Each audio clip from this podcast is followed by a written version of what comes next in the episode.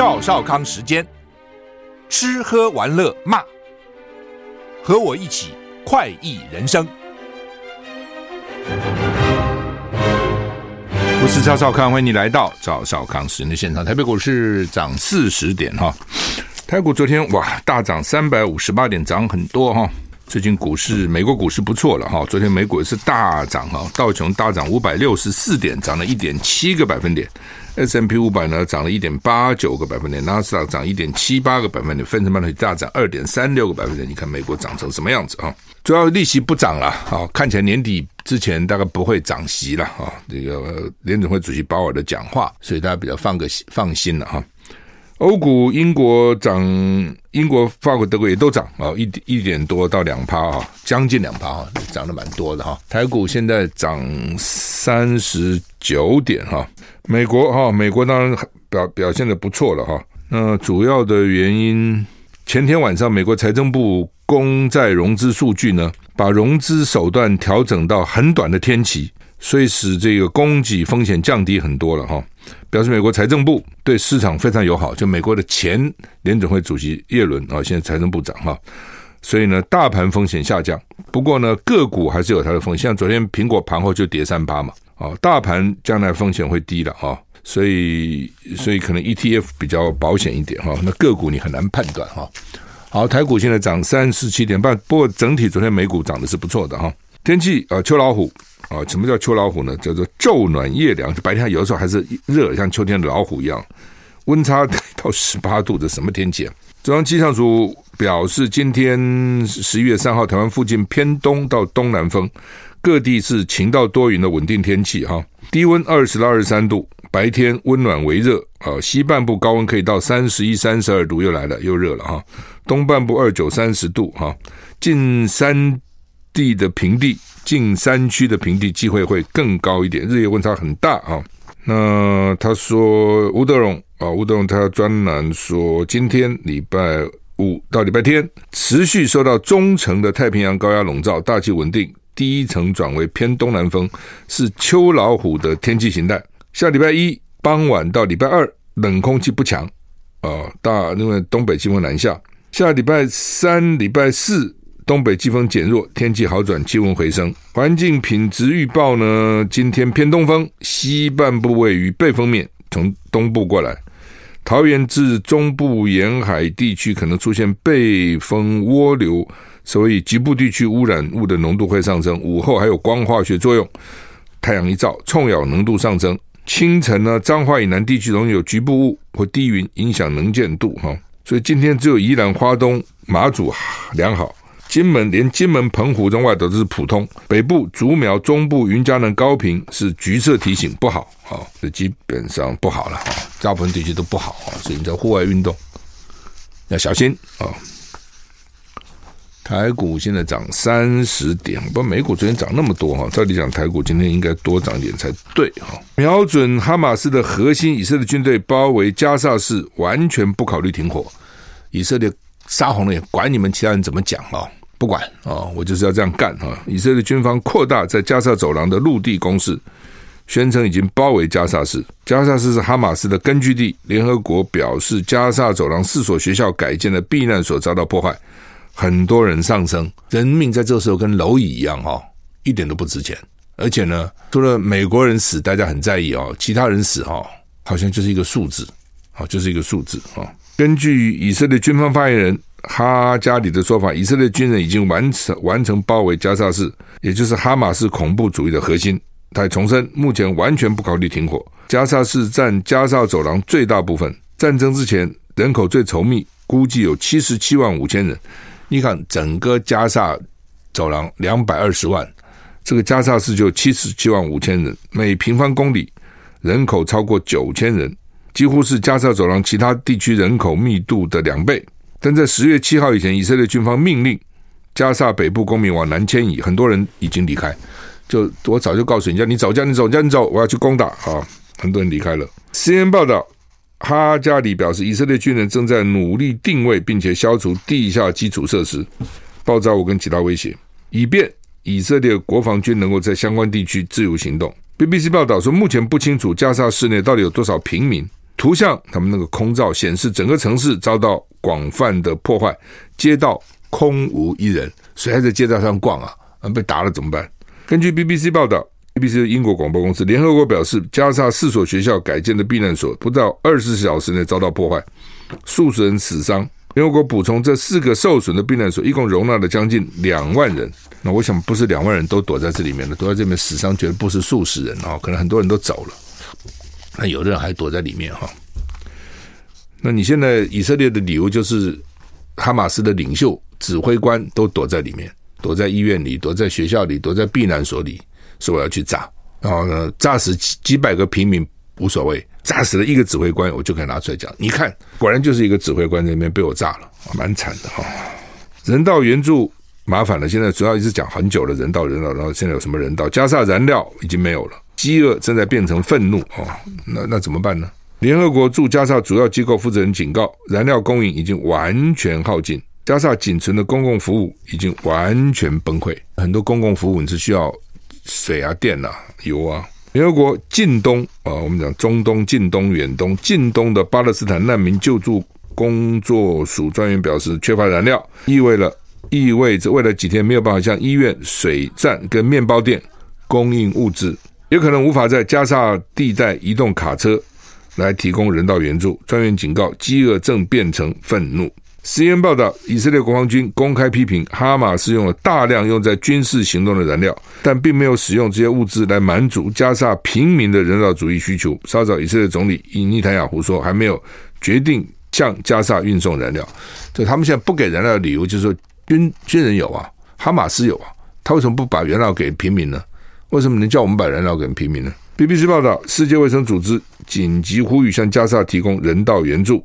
表示那里的情况难以形容。世卫秘书长谭德赛在日内瓦表示，加沙的医院走廊挤满伤者，太平间堆满尸体，医生在没有麻醉的情况下进行手术。为世卫指出，加沙三十六家医院有十四家不再运作，加沙市跟加沙北部的二十三家医院已经被命令疏散，医院不能躲人，都走啊、昨天不是就有一个消息说，一个孕妇哈，还这个开刀剖腹产。哇，这你很难想象的。一般现在有麻药啊，什么没有麻药，什么怎么弄的？像骨瘦怎样弄点酒精上，是很悲惨的哈。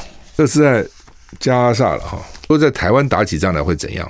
因为情况比较好嘛，这种也不会啊。他们以前算过，我们的医院能够真的能够容纳的病人也是有限的，尤其外科啊、手术啊什么，一打起仗来，你没你有多少手术房？你有多少外科医生？撤离加沙，日本自卫队出动运输机再送四十六人，包括一名台湾人。日本军事运输机礼拜昨天晚上再送四十六人离开以色列，包括一名台湾人。外面埃及官员说，越来越多外国人经过拉法边境关卡离开加沙，进入埃及，那还不开放哎，我不懂为什么不开放啊？昨天才开放埃及的边境，让外国人有外国护照能够离开，没有外国护照还不能离开。日本外务大臣、日本外务大臣上洋上川阳子正在以色列跟约旦访问。礼拜四晚上，日本航空自卫队一架军事运输机进行撤离行动，以色列再送四十六个人离开。日本外务省表示，其中包括二十名日本人、十五名韩国人、四名越南人，还有一名台湾人，就不是全是日本人哦。反正一个飞机能载这么多人，可是日本人可能没有那么多要离开。法边境。关卡开放，周四有二十一名受伤的巴勒斯坦人离开加沙，另外有三三百四十四名外国护照持有者离开。其当局表示将会分批帮助大概七千名外国人出境。律师报道，到底离境的名单是什么标准？为什么他们可以离，有些人不能离？引起大家的关切。各国。外交官都在努力游说，向最高层施压，让他的国民能够尽快离境。报道也说，弱势群体跟有医疗需求人似乎获得优先考虑，生病的啦，这个受伤的啦等等优先考虑啊。所以各国在那边都有都有很多他的民众都向埃及施压，说：“，你就让我的人赶快走啊！”就是引述哈马斯控制的加沙卫生部说法，说从十月七号到现在已经有九千多人死亡。越来越多哈，最早是什么四千、五千、七千哦，八千、九千了，现在是九千了。美国众议院将表决援助以色列的法案。美国联邦众议院今天表决新任议长江省提出的一百四十三亿美元援助以色列案，在众院居多数的优势共和党支持下，应可过关，但肯定会被民主党占优势的参议院挡下。拜登说要扬言动用否决权，你肯挡我就给你否决掉。法案前景堪虑，法案要正式立法，参众两院都要通过，再由美国总统签署生效。休息一下再回来。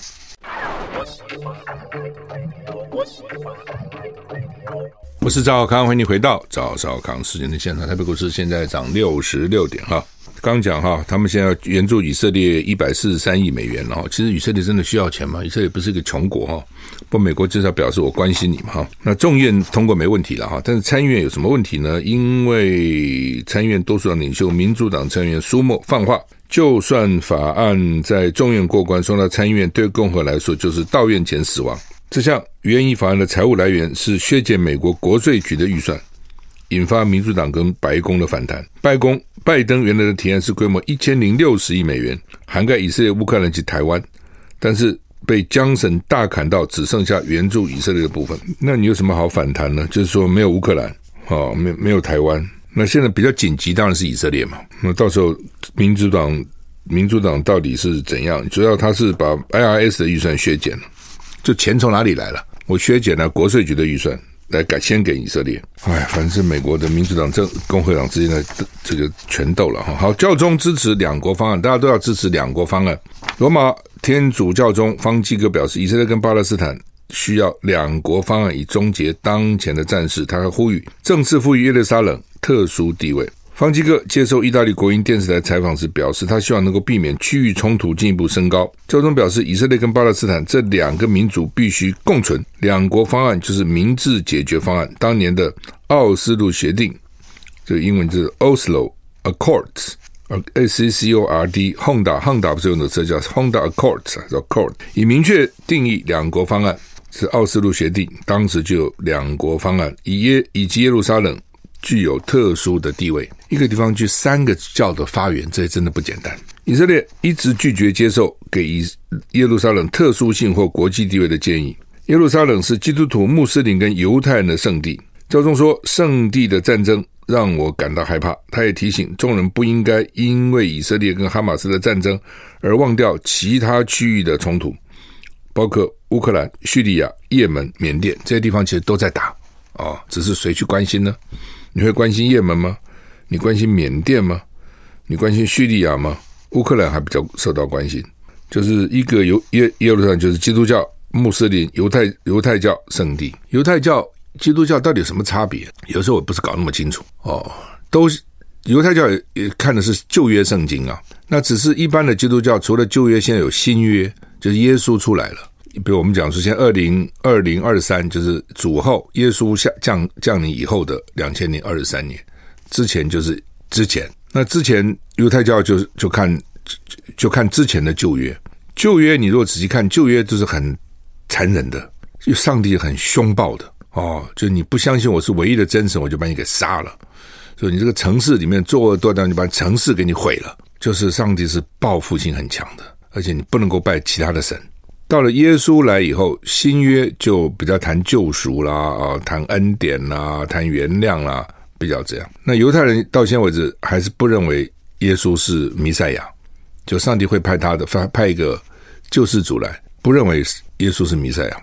那新约是认为已经派来了，就是耶稣把大家的罪都洗清了，但是犹太人还是不认为，所以差别在这里啊。那穆斯林又是另外一个故事了，好吧？台股现在涨五十点啊！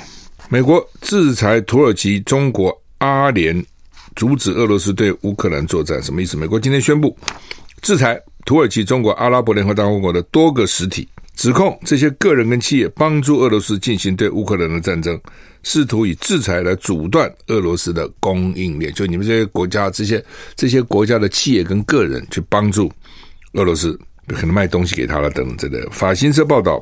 美国财政部表示，俄罗斯的军需科技设备跟其他用品已经转外境外生产，依赖其他国家的供应商来取得这些品项。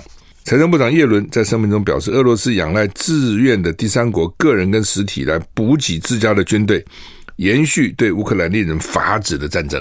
除了财政部，美国国务院公布了将近一百件的制裁，乌克兰总统泽伦斯基演说时，为美国祭出新制裁，向美方感谢谢谢你们。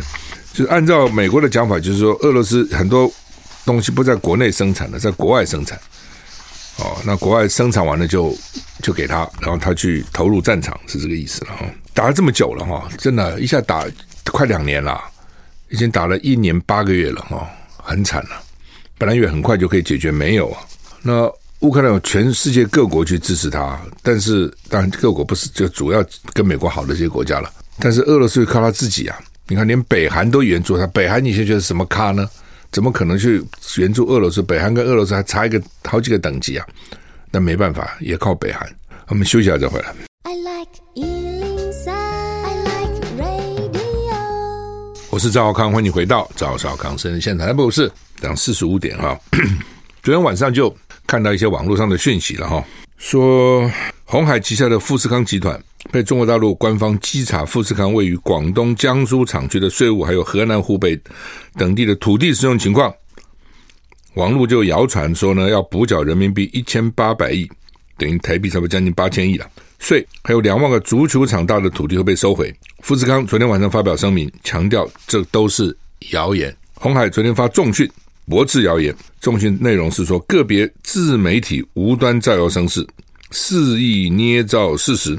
在许多平台发布不实内容，严重侵害集团声誉，造成极大的负面影响，性质极其恶劣。集团将保留法律追诉权。那查的怎么样？不知道了哈。那郭台铭昨天他们不是交联署书吗？说已经过一一百是一百零三万。那这一百零三万到底实际有效多少？不知道了。因为他比如有些人被抓了，被收押了。那那些人交了多少联署书？或是那些人交了多少有问题的联署书？那中间有没有重复的？哦，为了凑数字就重复，反正先交上去再说，不知道有多少，一定有，有多少不知道哦。那联署达标，他是不是一定去登记？也不一定哦。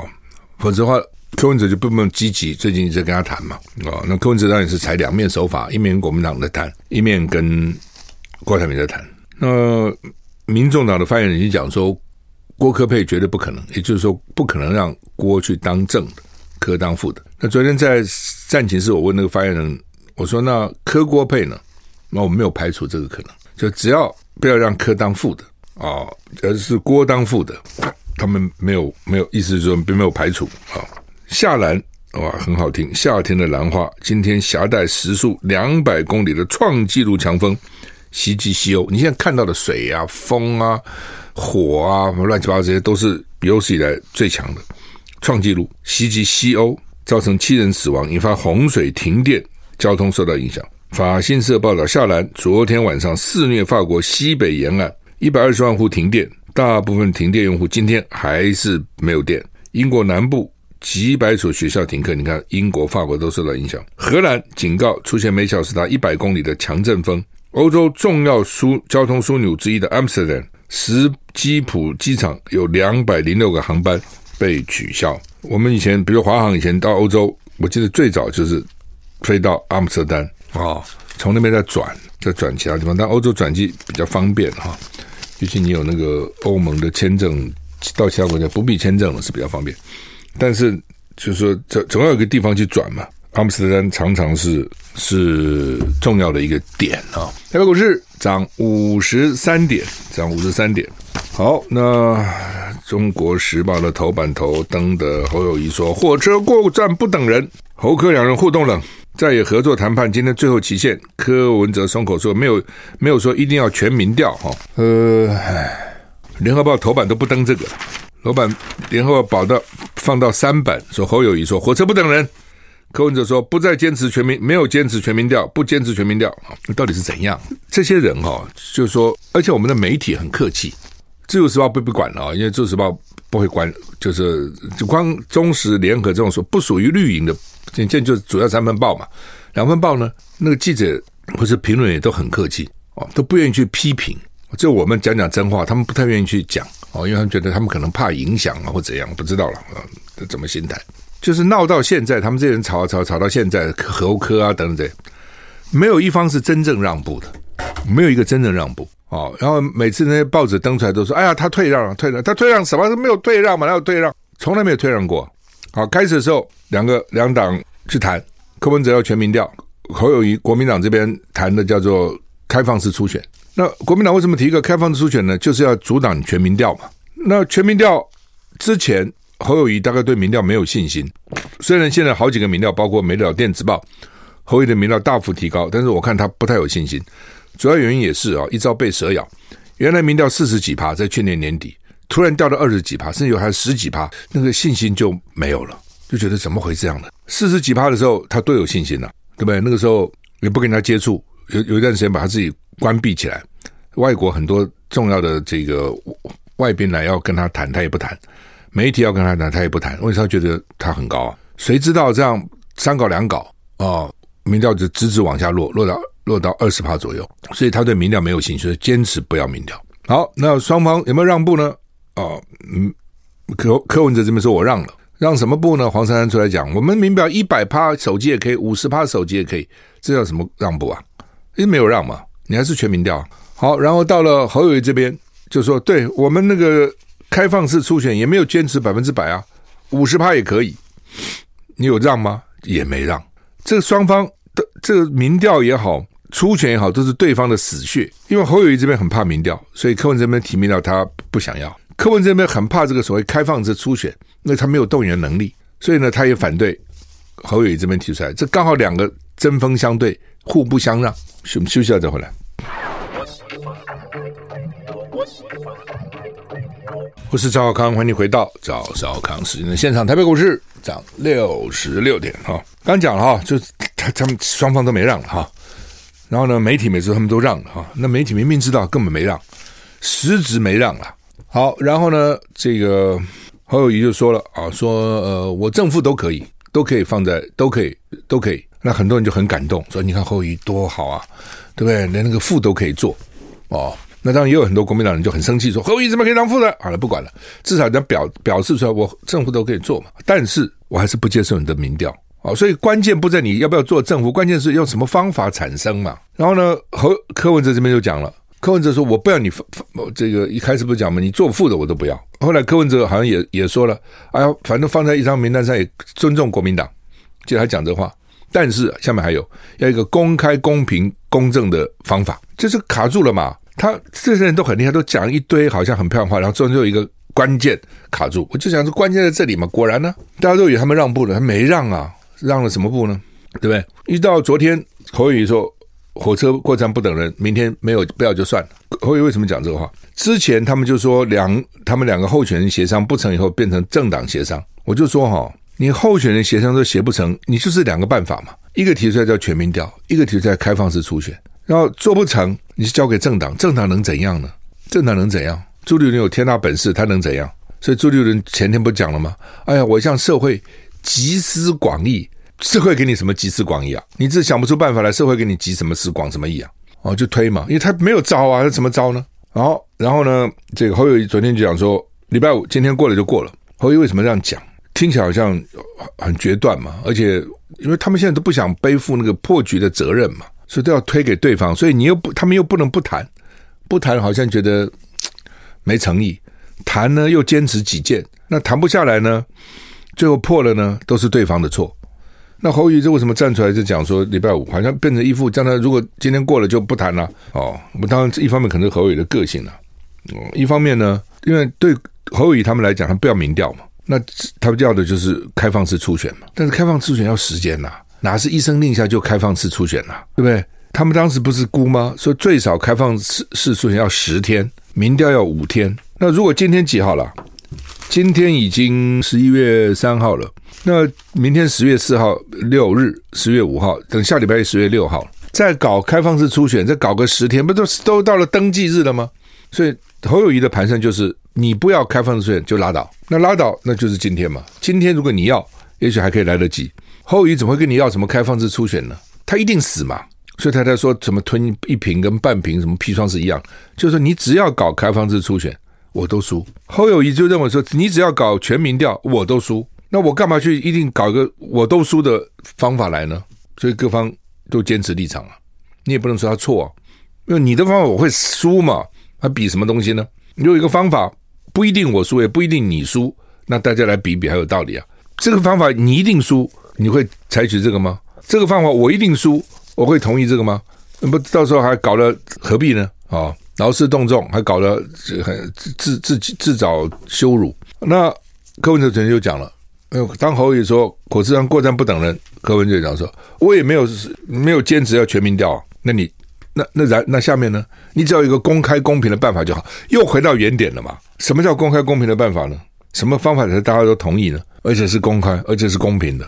你告诉我什么方法？哦，所以麻烦就在这里了啊、哦！所以呢，都说自己让了步了，其实一点都没让步哦，就卡在这个地方啊、哦。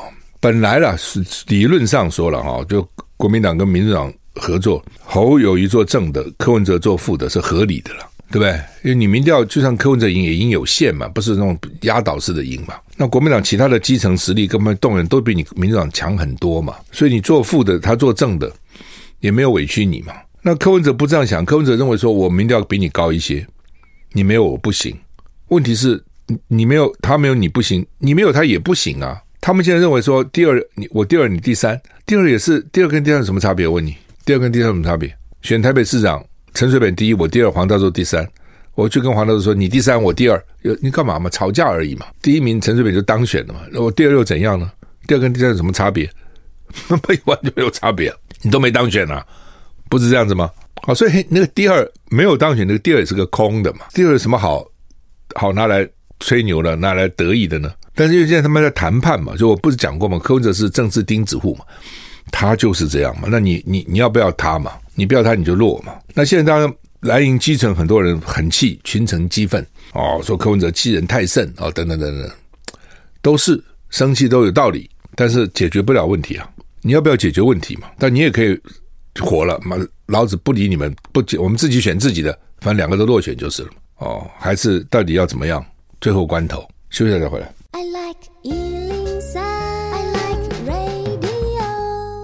我是赵少康，欢迎你回到赵少康时间的现场。台北股市上涨六十一点哈。好，侯宇说今天最后一天了，那下了这个阿阿特米德雷特埃德美敦书，联合报头版居然没放这个、这个新闻了，大概也烦了。他讲的是门诊癌友癌友的理赔难解套，什么意思哈？就是很多人就有医疗保险了啊，因为觉得健保不够嘛啊，觉得健保不够，就另外保啊。但是呢，他们早期保险好像就有一个规定，就是要住院才理赔，就一般生命就不理赔，住院才会理赔。那当然，医疗的进步各方面也是。这是很快速的了，而且这个什么标靶药啊，各种东西事先大概都预料不到了。哦，这些保保险公司也预料不到，就像当时新冠疫情，保险公司赔一堆钱嘛，很多保险公司都快垮了，你知道？哦，就太相信政府了嘛。我就告诉你，不要相信政府，你要相信相信政府的什么什么严格这个什么打压什么。后来政府突然一放就完了，哦，认定标准也放松了，你记得吗？然后呢，也不也也不去什么就围剿病毒了。就保险公司就惨了，很多那个真的很惨哦，都都快垮了，一直在增资啊，什么搞不管了。他大集团还好，因为挖东墙补西墙，就只搞这个东西，对不对？大概都活不下去了。就是说很多事情他预料不到的，因为以前很稳定，那这几年尤其医疗的进步，各方面新药都出来，而且另外病也是各各种奇奇怪怪的病也慢慢都跑出来了啊。比如以前肺腺癌没那么多，现在很多类似这种，那他就非要人家去住院才理赔。以前觉得说。住院是大事嘛？我轻易干嘛住院呢？住院表示你重大疾病，保险的意义是说，我们大家都没事，我们都拿一点钱出来帮助那个有事人，让他渡过难关。其实保险是这个意思嘛。那所以住院就是重要的事情，那我们来帮助他度过。那不住院就不给理理赔了嘛。但现在那个药越来越进步啊，标靶等等，比如说很多癌症，他不需要住院嘛，他可以在家里吃标靶药啊，标药因为标靶药很贵啊。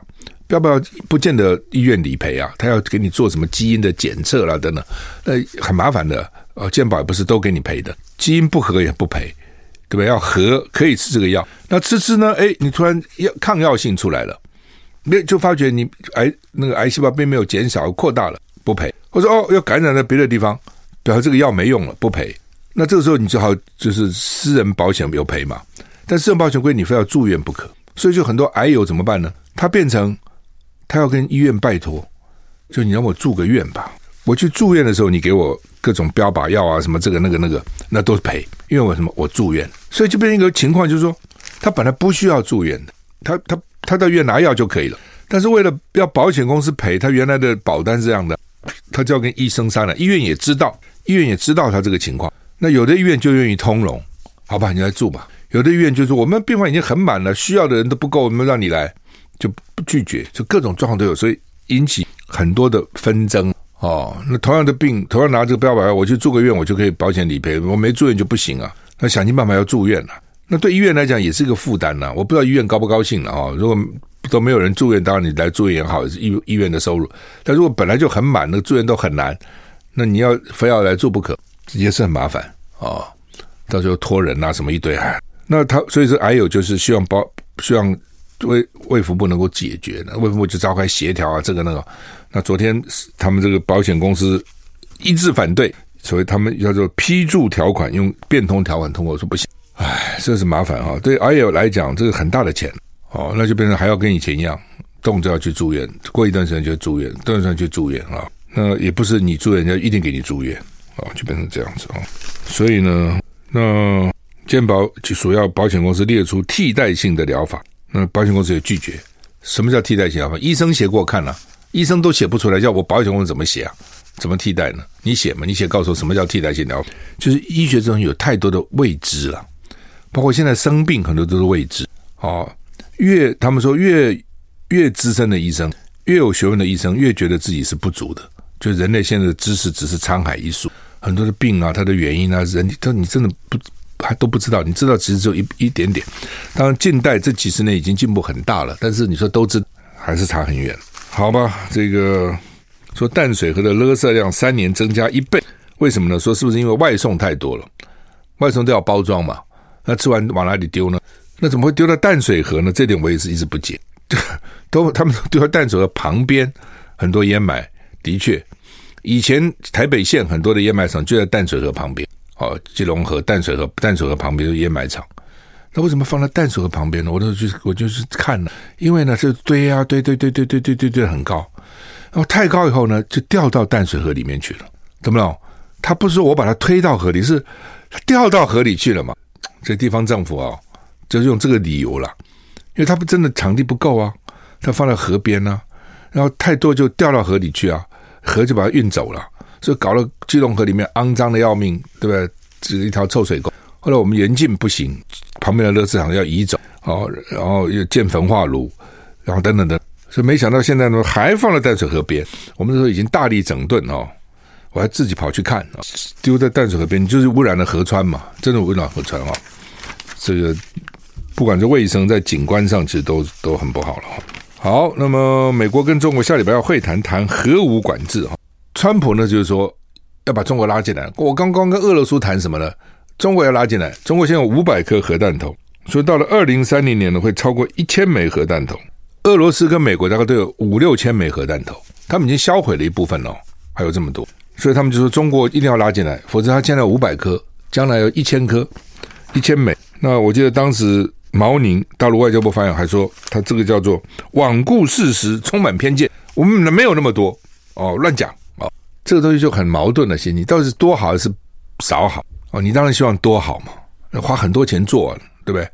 但是呢，你又不希望人家认为你很多。因为人家如果认认为你很多的话呢，就要加入各种什么管制啊等等一大堆啊，每年增加不能超过多少，多少要销毁啊等等的，所以你又希望人家最好是神不知鬼不觉，我就就就有很多颗。